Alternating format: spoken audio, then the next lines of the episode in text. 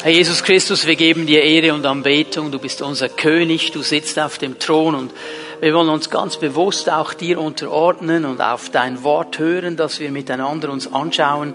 Danke, dass du uns hilfst, Herr, dein Wort richtig zu verstehen, dass du durch dein Wort hineinsprichst in unsere Leben und uns erbaust und ermutigst und ausrichtest, uns immer wieder die Richtung zeigst, Herr, die du uns vorgegeben hast und dass wir verstehen dürfen, Herr, dass wenn wir festhalten an deinem Wort, dass wir ein erfülltes Leben leben dürfen. Ich danke dir, Jesus, Herr, für das, was du tun wirst in unsere Leben hinein, durch dein Wort. In Jesu Namen. Amen. Und bevor ihr euch setzt, möchte ich euch bitten, dass ihr euch ganz schnell zu euren Nachbarn dreht, links und rechts, hinter, vorne und ihnen Gottes Segen wünscht.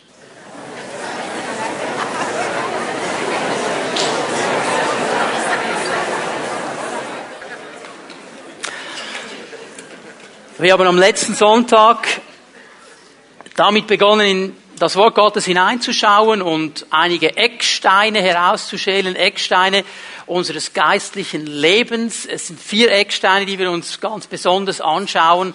Vier Ecksteine, die ich alle aus einem Vers der Bibel nehmen werde. Erstes Buch Mose, erstes Kapitel, Vers 26. Du kannst das schon mal aufschlagen, wir werden es dann gleich lesen miteinander.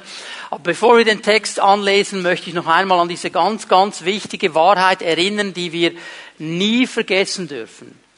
Gott ist primär daran interessiert, wer wir sind, nicht was wir tun. Gott ist primär daran interessiert, wer wir sind, nicht was wir tun. Wir sind eigentlich überall auf der Welt aufgewachsen in einem Gedankenprägung von Religion. Religion, ich möchte es kurz so definieren, das ist immer der Weg, der ein Mensch geht, um zu Gott zu kommen. Hat immer zu tun mit Werken, hat immer zu tun mit Vorgaben, hat immer damit zu tun, dass dann die Religion sagt, du musst das tun, du musst das tun, du musst das tun und das tun und wenn du Glück hast, wirst du am Ende deines Lebens bei Gott sein. Also immer das, was wir tun. Aber Gott ist primär daran interessiert, wer wir sind, wie er uns geschaffen hat, nicht was wir tun. Wir werden heute im Laufe dieser Predigt sehen, dass das, was wir tun, uns gar nichts helfen wird und uns auch nicht zu Gott bringen wird. Das wäre nie möglich. Und trotzdem versucht man immer wieder zu tun und zu machen. Aber Gott ist daran interessiert, wie er uns geschaffen hat. Und wenn wir lernen, in dem zu stehen, wie er uns geschaffen hat, in diesem Raum drin zu stehen, wo er uns geschaffen hat, dann werden wir automatisch Dinge tun, die er von uns möchte, weil wir einfach da sind, wo er uns geschaffen hat und wie er uns geschaffen hat. Und darüber wollen wir sprechen heute und auch in den nächsten Gottesdiensten, diese vier Ecksteine, die so wichtig sind. Den ersten haben wir am letzten Sonntag uns angeschaut, dass wir eben geschaffen sind von diesem Gott. Noch einmal geschaffen, um zu sein, nicht um zu tun. Geschaffen, um zu sein, nicht um zu tun. Und jetzt wollen wir miteinander 1. Mose 1, Vers 26 lesen. Alle vier Ecksteine sind in diesem Vers drin. Gott sprach, lasst uns Menschen machen. Wir sind geschaffen von ihm, erster Eckstein, als unser Bild. Darüber werden wir heute sprechen. Das hat zu tun mit der Annahme, die von Gott kommt, mit dem Angenommensein. Uns ähnlich. Und das ist der Eckstein, der nicht stabil ist, sondern in Bewegung ist, weil er zu tun hat mit Veränderung. Hier hinkt das Bild des Ecksteines ein bisschen. Ein Eckstein ist ja eigentlich der Stein, der einem Haus Ausrichtung und Stabilität gibt. Aber einer dieser vier Ecksteine, nämlich hier dieser Eckstein, dass wir ihm ähnlich sind, der ist eben in Bewegung. Weil Menschen, die mit Gott leben, die gesagt haben, wir folgen Jesus nach, die sind in einem konstanten Prozess der Veränderung. Die werden ihm immer ähnlicher. Und es ist fast so äh, ein bisschen ein Widerspruch, obwohl es Stabilität gibt, in dieser Veränderung zu stehen, ist es eben auch ein Prozess, es ist eben Veränderung. Und dann sagt der Herr, und sie sollen herrschen, diese Menschen, die ich geschaffen habe, die angenommen sind, die sich verändern. Sie sollen herrschen über die Fische des Meeres, über die Vögel des Himmels, über das Vieh und über die ganze Erde und über alle Kriechtiere, die sich auf der Erde regen. Und das ist der vierte Eckstein, beauftragt. Gott hat uns einen Auftrag gegeben. Wir sind nicht irgendwo hier, um weiß ich was zu tun, was uns gerade passt, sondern das, was Gott uns eben auch beauftragt hat zu tun. Das sind diese vier Ecksteine. Und heute wollen wir miteinander über diesen Eckstein der Annahme des Angenommenseins ein bisschen nachdenken. Wenn wir diesen ganzen Text lesen oder dieses ganze Kapitel hier in Kapitel 1 im ersten Mosebuch, dann fallen mir verschiedene Dinge auf. Es wird ja berichtet, wie Gott geschaffen hat, wie Gott die verschiedenen Dinge geschaffen hat, wie er Tiere geschaffen hat, Fische geschaffen hat und so weiter, Pflanzen. Und wir merken dann schon, wenn man diesen Text liest, dieser Vers 26, wenn es dann um den Menschen geht, wenn es dann um dich und mich geht, das ist etwas ganz Besonderes, das ist etwas ganz Spezielles. Hier möchte Gott etwas Besonderes setzen, denn er spricht immer, er sagt, es soll werden. Die Fische sollen werden, die Tiere sollen werden, die Pflanzen sollen werden. Er spricht immer ein Wort und dann geschieht etwas. Hier beim Menschen ist es interessant, lasst uns Menschen machen.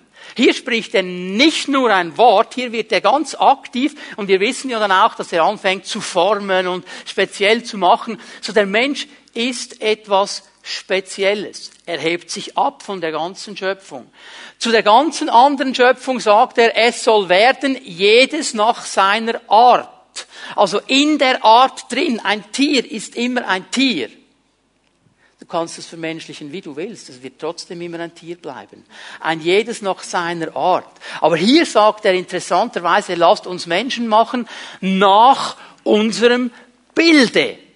Das soll uns nachempfunden sein. Und was er hier eigentlich festlegen möchte, ich möchte es mal so definieren, der Mensch ist der Repräsentant Gottes hier auf dieser Erde. Wir sollen Gott repräsentieren. Wir sollen sein Wesen, seinen Charakter, sein ganzes Sein repräsentieren. Das ist der gewaltig große Auftrag, den wir haben. Davon spricht er, wenn er sagt, lasst uns Menschen machen nach unserem Bilde. Dass wir einen Repräsentationsauftrag haben hier auf dieser Erde in dieser Welt. Es hat zu tun mit dieser Verbindung, mit dieser engen Verbindung zum Schöpfer, mit diesem nahe an seinem Herzen sein. Der erste Adam, der hier geschaffen worden ist, von ihm berichtet uns die Bibel, dass er einen Schritt weggemacht hat von Gott, dass er sich entschieden hat, nicht mehr mit Gott weiterzuleben, sondern seine eigenen Wege zu gehen und dass dieser Schritt des Menschen dazu geführt hat, dass etwas sich völlig verändert hat in dieser Beziehung,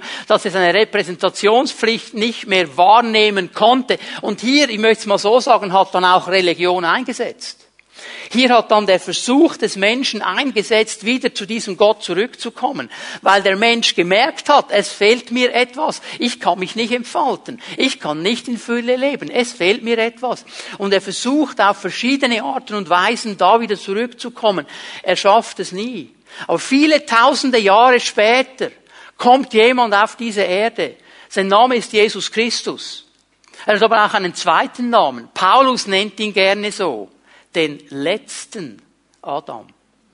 Den letzten Adam. Weil er den Auftrag hatte, das auszubügeln, was der erste Adam kaputt gemacht hatte.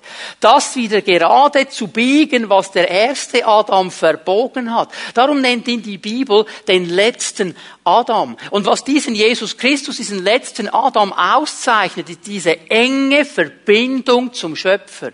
Dreimal spricht Gott ganz konkret in seinen Dienst hinein. Und er sagt dreimal dasselbe. Das ist mein geliebter Sohn. Das ist mein geliebter Sohn. Das ist mein geliebter Sohn. Verbindung. Da war eine völlige Annahme. Die Annahme, die war so stark, dass Jesus gesagt hat, hey, ich sage nichts aus mir selber. Ich sage nur das, was ich den Vater sagen höre. Das wiederhole ich. Ich tue nur das, was ich den Vater tun sehe. Ich bin sein Repräsentant. Ich bin hier, um das zu tun, was der Vater hat. Ich und der Vater, wir sind eins. Das ist eine völlige, totale Annahme. Und über diese Annahme wollen wir heute Morgen ein bisschen nachdenken. Jeder Mensch, jeder Mensch wird mit dem Wunsch geboren, angenommen zu sein. Jeder Mensch will dazugehören. Ich habe keinen getroffen, der mir gesagt hat, oh, ich werde gerne abgelehnt. Aber mir ist völlig egal, wenn alle etwas gegen mich haben, ich brauche keine Annahme, ich will das nicht haben. Jeder Mensch sucht diese Annahme. Er möchte angenommen sein. Er möchte einen Ort haben, wo er einfach akzeptiert ist, wo er dazugehört, wo er merkt, hier bin ich angenommen, hier, hier kann ich echt sein, hier bin ich angenommen.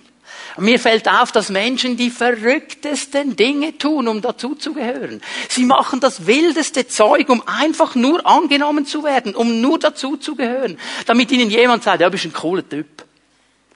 Bist im Fall dabei. Denk mir manchmal so, die letzten Worte vor der Notfallstation ist so im Stil, hey Leute, schaut mal, was ich kann und dann machst du irgendwas Extremes und landest in der Notfallstation. Einfach nur, um dazuzugehören. Der Mensch hat diesen Wunsch in sich drin. Und was uns bewegen muss, ist ja folgendes. Da ist auf der einen Seite dieser tiefe Wunsch nach Annahme und trotzdem dieser konstante Kampf gegen die Gefühle der Ablehnung. Er will angenommen sein, fühlt sich aber konstant abgelehnt. Warum ist das so? Die Bibel gibt uns eine Antwort. Lass uns zwei Kapitel nach rechts gehen. Erstes Buch Mose, drittes Kapitel. Ich lese hier ein paar Verse. Ab Vers 7, 1. Mose 3, Vers 7 setzt ein, kurz nachdem der Mensch sich entschieden hat, nicht mehr auf Gott zu hören. Kurz nachdem der Mensch sich entschieden hat, nicht dem Wort Gottes zu glauben, sondern dem Wort der Schlange. Kurz nachdem der Mensch gesagt hat, hey, ich will das haben, was Gott mir vorenthalten will, ich will nicht nach seinen Wegen gehen. Vers 7. Da gingen den beiden die Augen auf, sie erkannten, dass sie nackt waren, sie flochten Feigenblätter und machten sich Schurze. Und sie hörten die Schritte des Herrn Gottes, wie er beim Abendwind im Garten wandelte. Da versteckten sich der Mensch und seine Frau vor dem Herrn Gott unter den Bäumen des Gartens. Aber der Herr Gott rief den Menschen und sprach zu ihm, wo bist du? Da sprach er, ich habe deine Schritte im Garten gehört, da fürchtete ich mich, weil ich nackt bin, und ich verbarg mich. Im selben Moment, wo der Mensch in diese Frucht hineinbeißt, im selben Moment, nachdem er sich entschieden hat, nicht das zu tun, was Gott von ihm wollte, in diesem Moment merkt er, dass irgendetwas passiert. Er nimmt einen Biss und er sagt, jetzt ist es nicht mehr wie vorher. Irgendetwas ist anders. Es ist etwas geschehen. Ich möchte es mal so sagen, er hat gemerkt, ich gehöre nicht mehr hierhin. Ich bin irgendwo nicht mehr am gleichen Ort. Irgendwas hat sich verändert. Wir würden vielleicht heute sagen, ich glaube, ich bin im falschen Film. Ich gehöre irgendwo nicht mehr dazu. Was ist hier passiert? Und es ist interessant, in diesen Versen drin sind eigentlich drei Dinge, die dann sofort geschehen. geschehen. Zum ersten Mal, er hat Angst. Er fürchtet sich. Das ist etwas, was er vorher nicht kannte. Er kannte keine Angst. Und jetzt hat er plötzlich Angst. Er hört die Schritte Gottes, er hat Angst, er verstreckt sich. Mir ist aufgefallen, wenn ich angenommen bin, muss ich mich nicht fürchten. Wenn ich an einem Ort bin, wo ich angenommen, bei mir zu Hause, bei meiner Familie, wo ich weiß, die haben mich angenommen, da muss ich keine Angst haben. Ich bin angenommen. Ich muss mich nicht fürchten. Das zweite, was mir auffällt, da ist Scham. Plötzlich merkt er, irgendetwas hat sich verändert und es ist plötzlich Scham da. Er schämt sich. Er schaut sich an, ich bin nackt, ich schäme mich, muss mich sofort zudecken vor meiner Frau, sofort. Wer sich angenommen fühlt, muss sich nicht schämen. Bei mir zu Hause muss ich mich nicht schämen, auch wenn etwas schief läuft. Auch wenn etwas völlig schief, auch wenn ich einen riesen Bock schieße, ich bin angenommen. Das ist meine Familie. Auch wenn ich einen Fehler mache, ich muss mich nicht schämen, ich bin angenommen.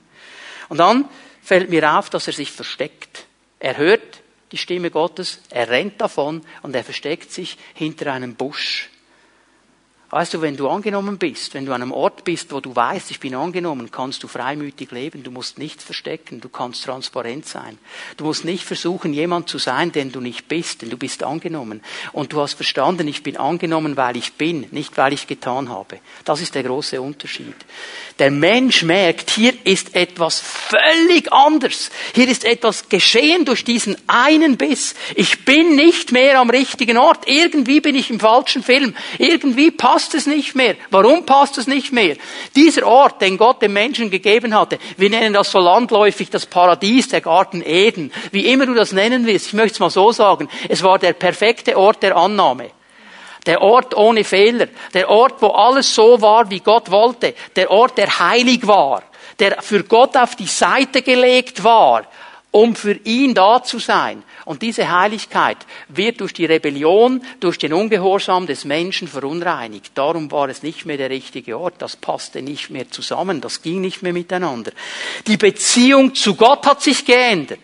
Da, wo Nähe war, da, wo Annahme war, ist plötzlich Abstand jetzt da. Da geht man sich aus dem Weg. Da sucht man sich nicht mehr. Da rennt man nicht mehr auf sich zu. Da rennt man voneinander fort. Da ist plötzlich eine Trennung. Das haben Sie gemerkt.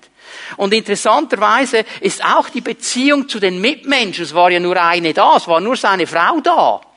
Spricht übrigens immer den Mann an. Gott spricht immer den Mann an. Mein lieber Bruder, mein lieber Freund, du hast eine Verantwortung. Gott spricht immer den Mann zuerst an.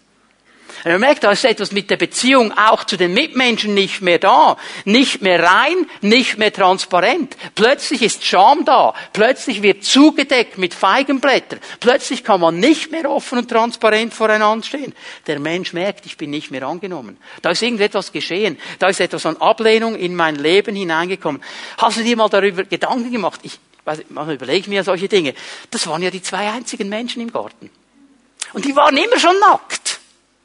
Also, meine, als, als Gott gemerkt hat, jetzt muss ich dem Kerl jemanden an die Seite stellen, der ihm ein bisschen hilft, hat ihn ins Koma gelegt und hat ihm da eine Rippe rausgenommen, hat die Frau gebaut und er weckt ihn wieder auf aus der Narkose.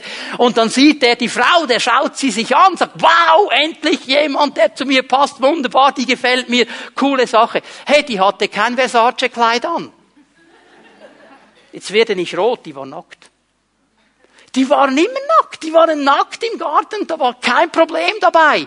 Jetzt, wo sie gebissen haben, jetzt, wo sie sich entschieden haben gegen Gott, jetzt, wo die Ablehnung kommt, jetzt, wo die Trennung kommt, ist plötzlich Scham da. Jetzt muss man sich zudecken. Jetzt kann man nicht mehr voreinander. Vielleicht hat die Eva gedacht, oh, jetzt sieht er, dass ich hier ein Röllchen zu viel habe, ich muss sich schnell zudecken. Oh, ich kann nicht mehr. Oder da wird plötzlich in anderen Maßstäben gemessen, weil etwas geschehen ist.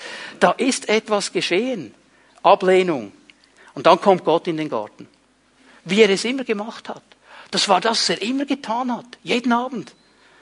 Und er ruft. Obwohl er alles weiß, er ruft, Adam, wo bist du? Mensch, wo bist du? Und dann hört er die traurigsten Worte, die er je gehört hat. Er hört hinter einem Busch hervor so diese Stimme, ja, ich habe deine Stimme gehört und ich habe mich gefürchtet. Ich habe Angst vor dir. Der Herr, der Gott, der Schöpfer, der seinen Kindern nie etwas getan hat, der nie etwas getan hat, das Angst auslösen könnte, das Furcht auslösen könnte, der nie einen schlechten Gedanken gehabt hat, er hört diese Worte. Ich habe Angst vor dir. Ich will dir nicht zu nahe kommen. Das Resultat der Sünde ist Ablehnung.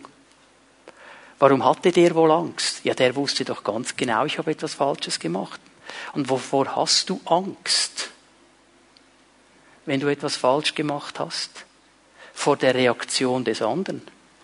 Vor dir will ich nichts mehr wissen. Dich lehne ich ab. Du hast das falsch gemacht. Und es gibt, weißt du, das bewegt mich am meisten. Das bewegt mein Herz. Es gibt Christen, die 20, 30, 40 Jahre mit dem Herrn unterwegs sind und nicht willig sind zu vergeben. Immer noch ablehnen. Der hat das gemacht. Das werde ich ihm nie vergessen. Du hast das Evangelium nicht verstanden. Du hast es nicht verstanden. Und du musst wissen, dass wenn du ablehnst, du immer unter Ablehnung leiden wirst. Gott hat einen anderen Plan für dein Leben. Das war die Angst. Er wusste, ich bin abgelehnt. Da stimmt etwas nicht mehr. Und ich möchte heute, und das war bis jetzt nur die Vorrede, okay, jetzt kommen die zwei Punkte, die ich habe heute Morgen. Nur zwei Punkte. Eine gute Nachricht und eine schlechte Nachricht. Und ich weiß, normalerweise fragt man die Leute so, ich habe eine gute und eine schlechte, welche willst du zuerst? Ich frage euch heute nicht, ich fange einfach mit der schlechten an. Ihr werdet dann merken, warum. Wir fangen mit der schlechten an. Die schlechte Nachricht, die ich euch heute Morgen bringen muss, wir sind alle mit Ablehnung geboren. Wir sind alle mit Ablehnung geboren. Ich weiß, es ist keine gute Nachricht. Ich weiß, wir würden lieber etwas anderes hören, aber es ist eine biblische Wahrheit und darum müssen wir sie kennen. Es ist interessant, jeder Mensch hat mit Ablehnung zu kämpfen. Ich kenne keinen, der sagt, ich wurde noch nie abgelehnt, ich habe das Gefühl noch nie gehabt, ich war immer total angenommen. Jeder Mensch kämpft mit dieser Ablehnung. Das ist etwas, das wir mitgenommen haben. Das musste uns niemand antrainieren. Das haben wir mitgenommen. Und der Grund ist ein einfacher. Die Bibel macht es ganz klar. Wir sind von Gott getrennt. Wir sind von der Quelle des Lebens getrennt. Wir sind durch diesen Fall des ersten Menschen getrennt vom Schöpfer, der Annahme ist. Wir sind abgelehnt. Ich gebe euch hier mal äh, zwei Bibelstellen. Jesaja 59, Vers 2. Jesaja 59, Vers 2. Eure Verschuldungen haben euch von eurem Gott getrennt. Eure Sünden haben sein Angesicht vor euch verdeckt, so dass er nicht hört. Dieses Wort Verschuldungen, das hebräische Wort, das bedeutet auch Übertretung, es bedeutet ein Vergehen. Jetzt merke mal, in beiden Worten Vergehen und Übertretung ist marschieren drin. Treten, gehen. Der Mensch hat sich entschieden, nicht mehr auf dem Weg Gottes zu gehen. Er ist übergetreten vom Weg Gottes auf den Weg des Feindes. Jetzt ist er in der Übertretung, weil er auf dem falschen Weg ist. Und die Bibel sagt, hör mal, es ist diese Übertretung. Es ist diese Sache, wo du vielleicht jetzt sagst, ja, aber ich konnte ja nichts dafür. Das hat mein Ur, Ur, Ur, Ur, Ur, Ur, Ur, Ur, Urgroßvater gemacht. Und trotzdem sind wir da drin. Wir sind getrennt von diesem Gott. Die Bibel in Jesaja 59 erklärt uns das mit einer Mauer und sagt, es ist wie eine riesige Mauer. Und diese Mauer, die hat keine Lücke. Da kommst du nicht durch, hat keinen losen Stein, es gibt keine Brücke auf die andere Seite. Du weißt, auf der anderen Seite ist die Erfüllung, auf der anderen Seite ist der Schöpfer, auf der anderen Seite ist Annahme. Aber es gibt keine Chance, es gibt keine Möglichkeit, da durchzukommen. Du bist getrennt. Römer 3, Vers 23. Römer 3, Vers 23. Paulus sagt es so, alle haben gesündigt ich muss dich leider enttäuschen, aber das Wort alle, das schließt auch dich mit ein. Und mich. Alle. Hier kann keiner sagen, ich nicht. Alle haben gesündigt. Hamartia, das griechische Wort für Sünde, Zielverfehlung. Alle haben das Ziel verfehlt. Gott hat uns ein Ziel gegeben. Wir haben darüber gesprochen am letzten Sonntag. Wir sind geschaffen, um mit ihm zu leben, um zu sein. Wir haben dieses Ziel verfehlt, indem wir unsere eigenen Wege gegangen sind. Alle haben gesündigt. Es gibt keinen, der sagen kann, ich nicht. Hier sind wir alle mit eingenommen. Darum kämpfen wir alle mit Ablehnung. Alle haben gesündigt Schau was dann kommt. Und in ihrem Leben kommt Gottes Herrlichkeit nicht mehr zum Ausdruck. Ich sag's mal mit meinen Worten. Sie repräsentieren Gott nicht mehr. Geschaffen in seinem Bilde. Wir sollten ihn repräsentieren. Wir sind von dieser Stellung weggefallen. Wir sind nicht mehr das, zu dem wir geschaffen sind. Darum kämpfen wir mit dieser Ablehnung. Und jetzt muss ich euch leider sagen, diese schlechte Nachricht, die wird noch schlechter. Es tut mir leid, habt ein bisschen Geduld mit mir.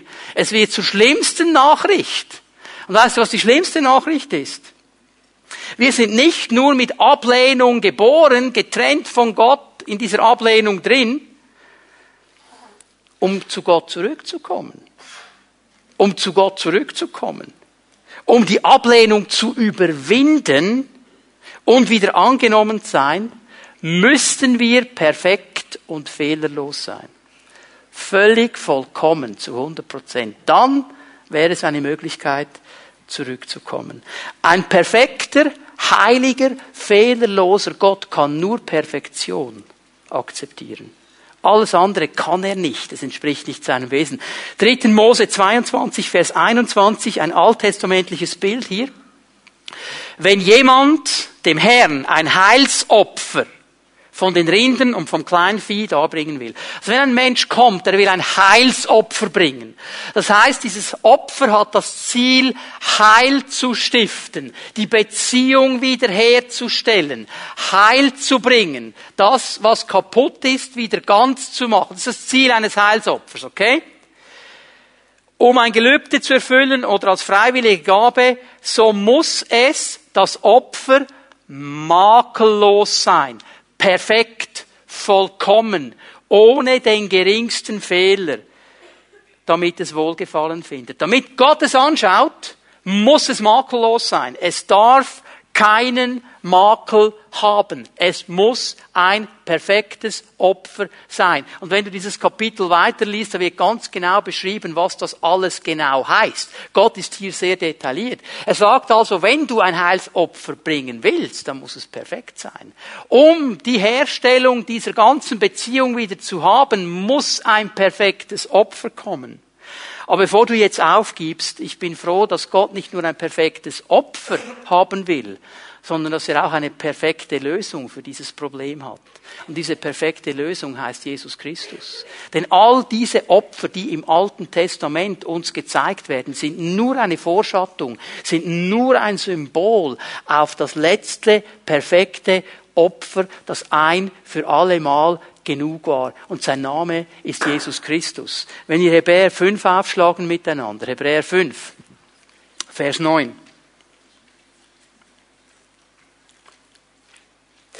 Doch jetzt, wo er, Jesus Christus, durch sein Leben vollkommen gemacht ist. Jesus war vollkommen.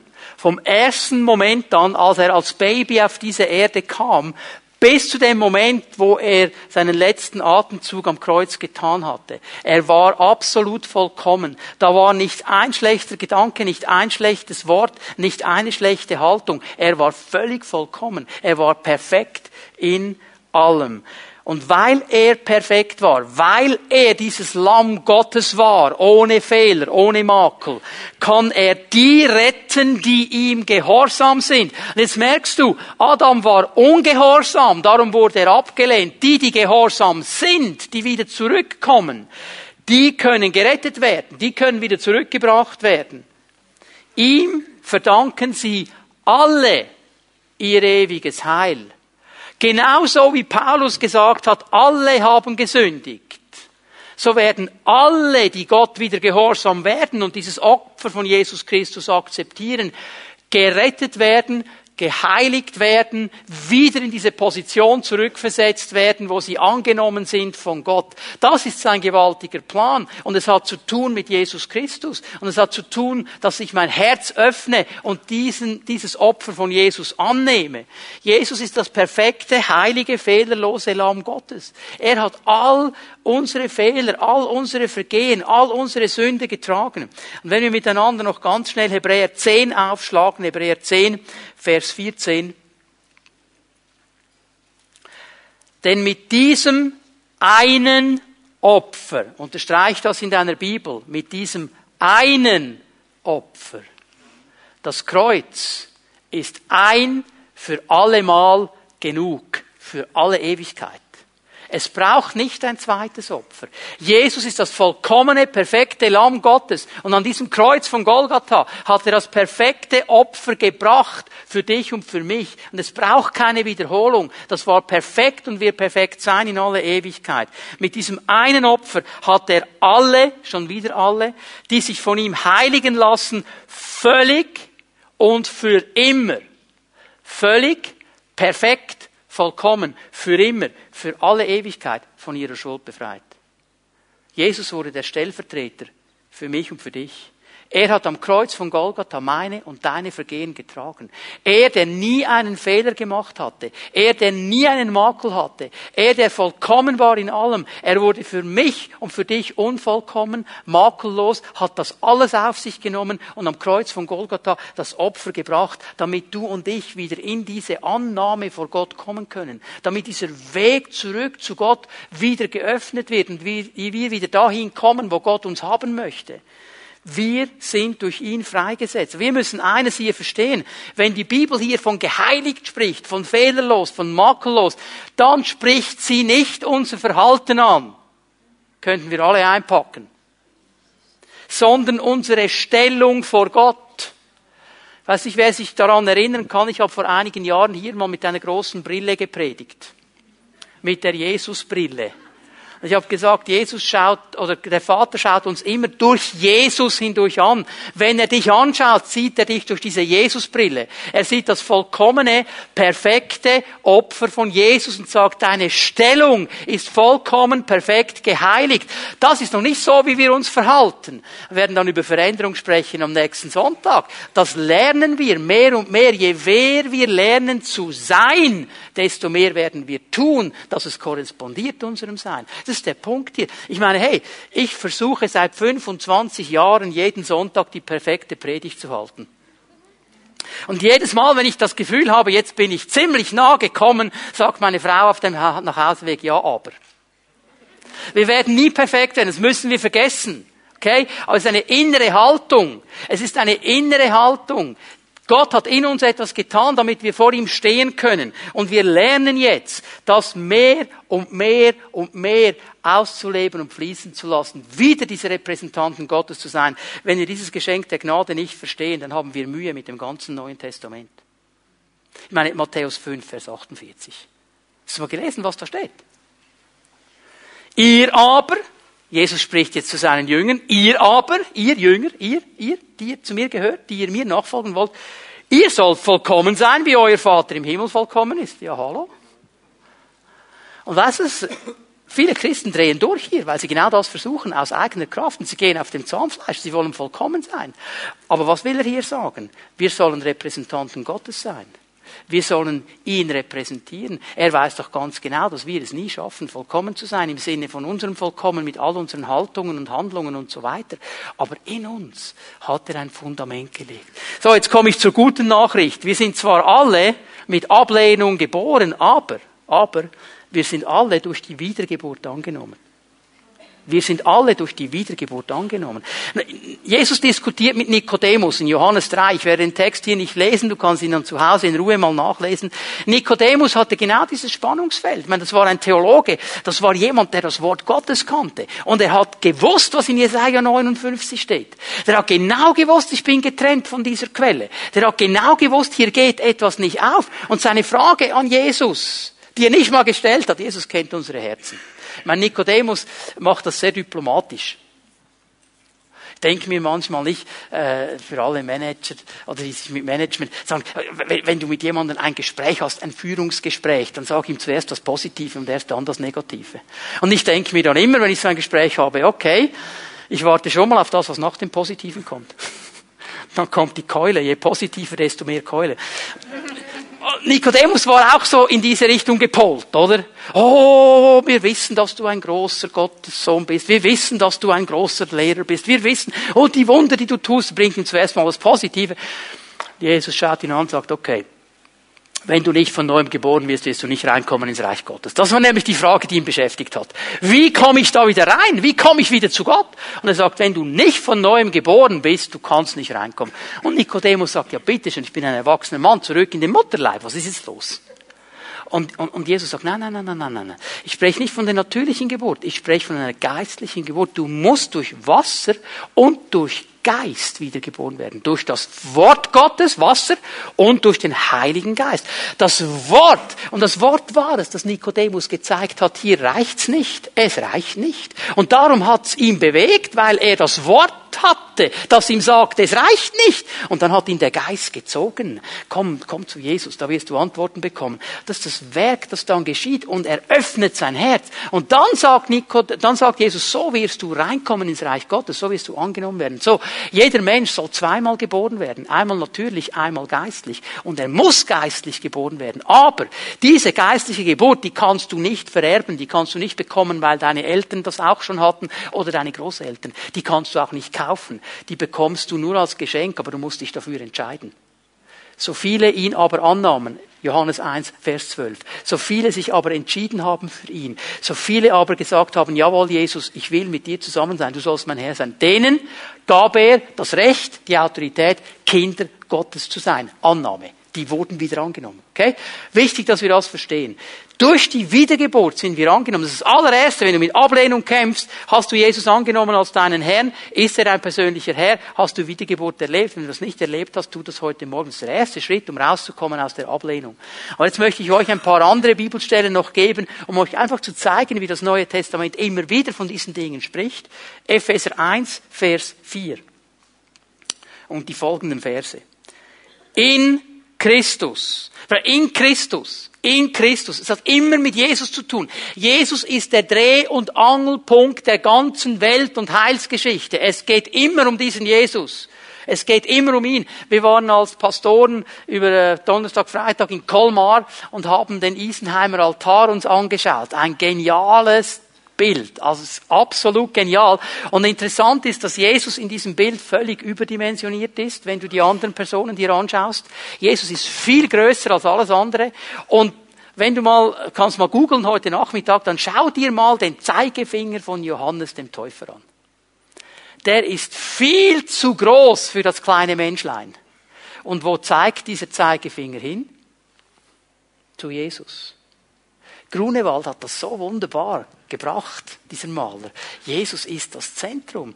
In Christus. In Christus. Paulus wird nicht müde zu sagen, in Christus hat er uns schon vor der Erschaffung der Welt erwählt, mit dem Ziel, dass wir ein geheiligtes und untadeliges Leben führen, ein Leben in seiner Gegenwart und erfüllt von seiner Liebe. Er hat uns erwählt, dass wir leben. Wir sollen leben vor ihm. Das ist das Ziel, leben. Und wenn wir leben sind, wenn wir sein haben, dann werden wir auch diese Dinge tun, dann werden wir sagen, hey, ich will ein Leben leben, das geheiligt ist, das untadelig ist, so viel an mir liegt, Herr, will ich so leben. Ich will erfüllt sein von deiner Gegenwart und von Liebe, aber zuerst bin ich und dann tue ich. Stehen wir? Wichtig. Vers 5. Von allem Anfang an hat er uns dazu bestimmt, durch Jesus Christus, durch Jesus Christus. Jesus ist der Dreh- und Angelpunkt der ganzen Welt- und Heilsgeschichte. Es geht immer um ihn. Durch Jesus Christus.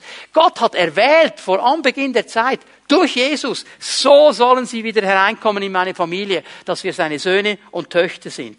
Das war sein Plan. So hat er es beschlossen. Du sollst wieder angenommen sein. Du sollst nicht außen stehen. Du sollst nicht abgelehnt sein. Du sollst in der Familie drin sein. Söhne und Töchter. Und das alles soll zum Ruhm seiner wunderbaren Gnade beitragen. Hör mal, dass er das getan hat, das hat jetzt aber sowas nichts zu tun mit dir und mir. Das hat jetzt aber sowas nichts zu tun mit dem, was ich an Gutem bringen könnte. Das ist alles Mist, das ist alles Dreck, das nützt alles nichts. Es hat nur mit einem zu tun. Schau mal, was er hier sagt. Das alles soll zum Ruhm seiner wunderbaren Gnade beitragen. Es soll uns in die Anbetung führen. Und weißt du, was ich manchmal nicht verstehe? Wieso Christen bei der Anbetung einschlafen? Das verstehe ich nicht. Das verstehe ich nicht. Ich meine, wenn wir das echt verstanden haben, dann kann dich jemand um vier Uhr wecken und Gnade sagen und du stehst wie eine Eins und fängst an anzubeten. Wenn wir das wirklich verstanden haben. Manchmal den Eindruck, wir nehmen das alles so für, ist ja normal, oder? Und wir sind nicht mehr dankbar. Es täte uns gut, hier dankbarer zu werden. Es täte uns gut, wenn wir nicht zuerst drei Red Bull trinken müssten, bevor wir anbeten könnten, wenn wir verstehen, was Gnade ist. Und diese Gnade hat er uns durch seinen geliebten Sohn erwiesen, durch Jesus Christus. Verstehen wir, was Paulus hier sagt? Wir sind angenommen. Wir müssen das in unseren Herzen verstehen. Aus Gnade. Gott hätte das nicht tun müssen. Er wollte das tun. Aus Gnade sind wir angenommen. Aus Gnade hat er die Ablehnung weggelegt und uns angenommen. Er hat uns in die Familie Gottes hinein adoptiert.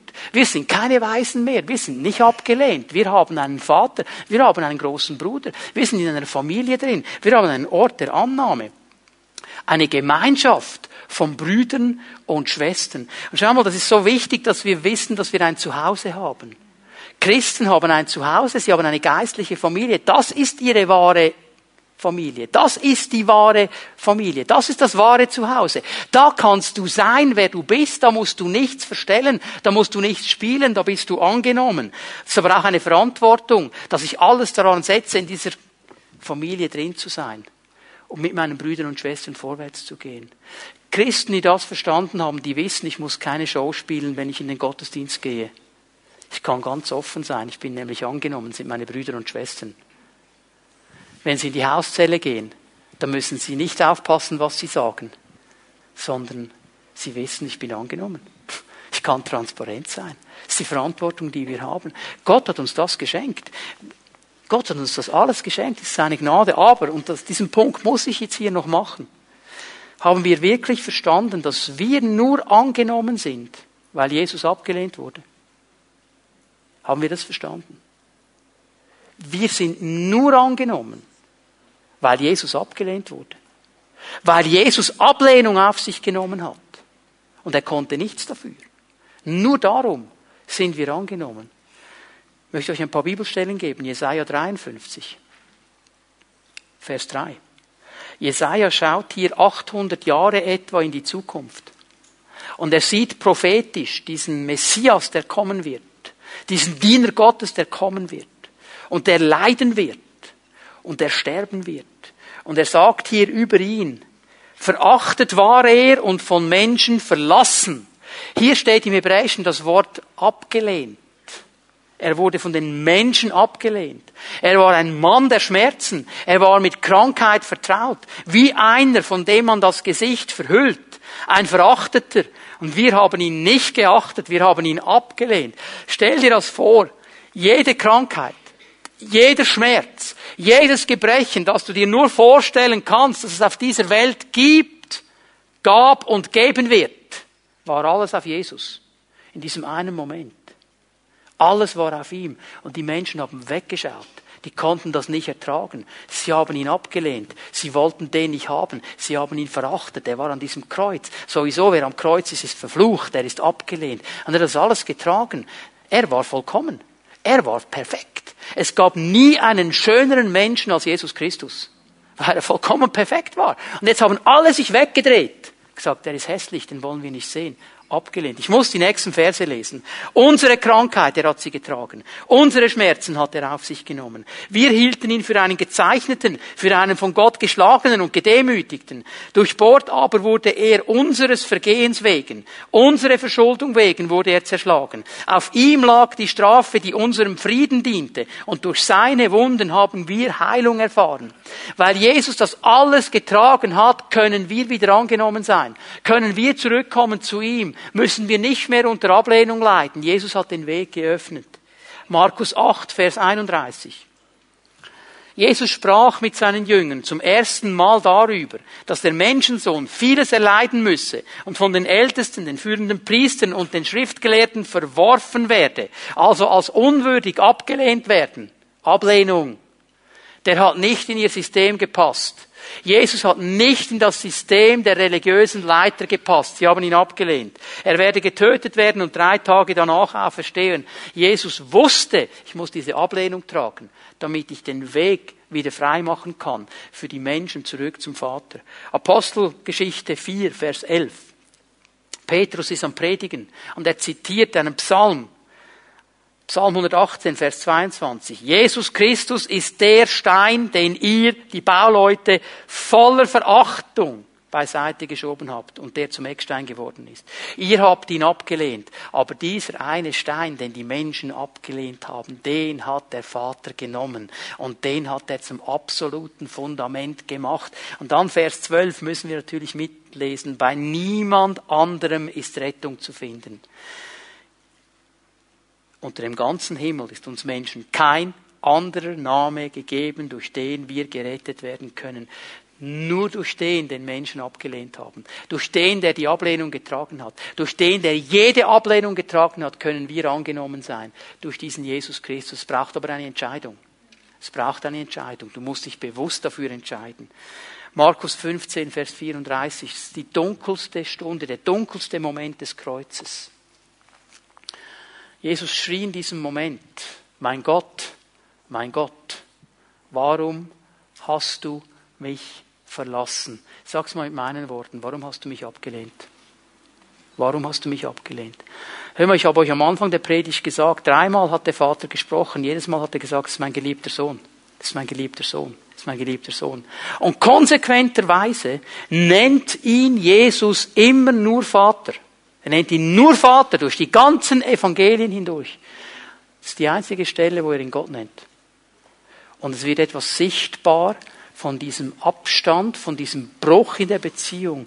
Der Vater und der Sohn hatten in alle Ewigkeit Gemeinschaft bis auf diesen einen Moment, wo der Vater im Himmel sich wegdrehen musste von seinem eigenen Sohn, weil alle Sünde, alle Krankheit, aller Schmerz, alle Verachtung, alle Ablehnung, aller Dreck, alles Müll, alles Sünde auf diesem Sohn Gottes war. Und der Vater konnte nicht mehr Gemeinschaft mit ihm haben. Sünde wird uns immer trennen von der Gemeinschaft. Und Jesus erlebte diese tiefste Ablehnung für dich und für mich. Und weißt du, weil er eben vollkommen war, konnte der Tod ihn nicht halten. Der Tod hatte keinen Griff von ihm. Der war wie so ein Ringer, der eingeölt ist mit Öl. Du kannst ihn nicht halten. Und der Teufel wollte ihn halten drei Tage lang. Das ging nicht. Er kam wieder raus, weil er vollkommen war. Und so hat er den Weg geöffnet für uns. Aber er ging bis in die tiefste Ablehnung hinein. Weißt du was? Für dich und für mich. Er wurde abgelehnt. Und wir sind nur angenommen, weil er abgelehnt wurde. Und das sollte unser Herz mit einer tiefen, tiefen Dankbarkeit erfüllen, jeden Tag unseres Lebens. Zu wissen, dieser Sohn Gottes, der vollkommen war, der perfekt war, der im Himmel war, der alles hatte, er kam auf diese Erde und er wurde abgelehnt, hat die Ablehnung auf sich genommen, damit ich hineinkommen kann in seine Familie. Damit mir der Weg geöffnet wird, dass ich nicht mehr abgelehnt sein muss, sondern angenommen bin. Und weißt du, ich spüre so stark in meinem Geist, der Herr möchte heute Morgen hier einen ganz, ganz wichtigen Punkt setzen. Er möchte dich hineinbringen in diese Annahme. Er möchte dich hineinnehmen. Er möchte dich freisetzen von Ablehnung.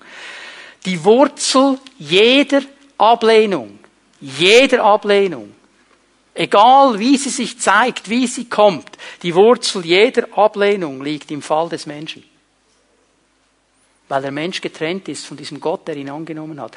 Ob du dich jetzt abgelehnt fühlst aufgrund deiner Herkunft, aufgrund deines Aussehens, aufgrund deiner Fähigkeiten, egal wo das herkommt, die Wurzel ist immer der Fall des Menschen.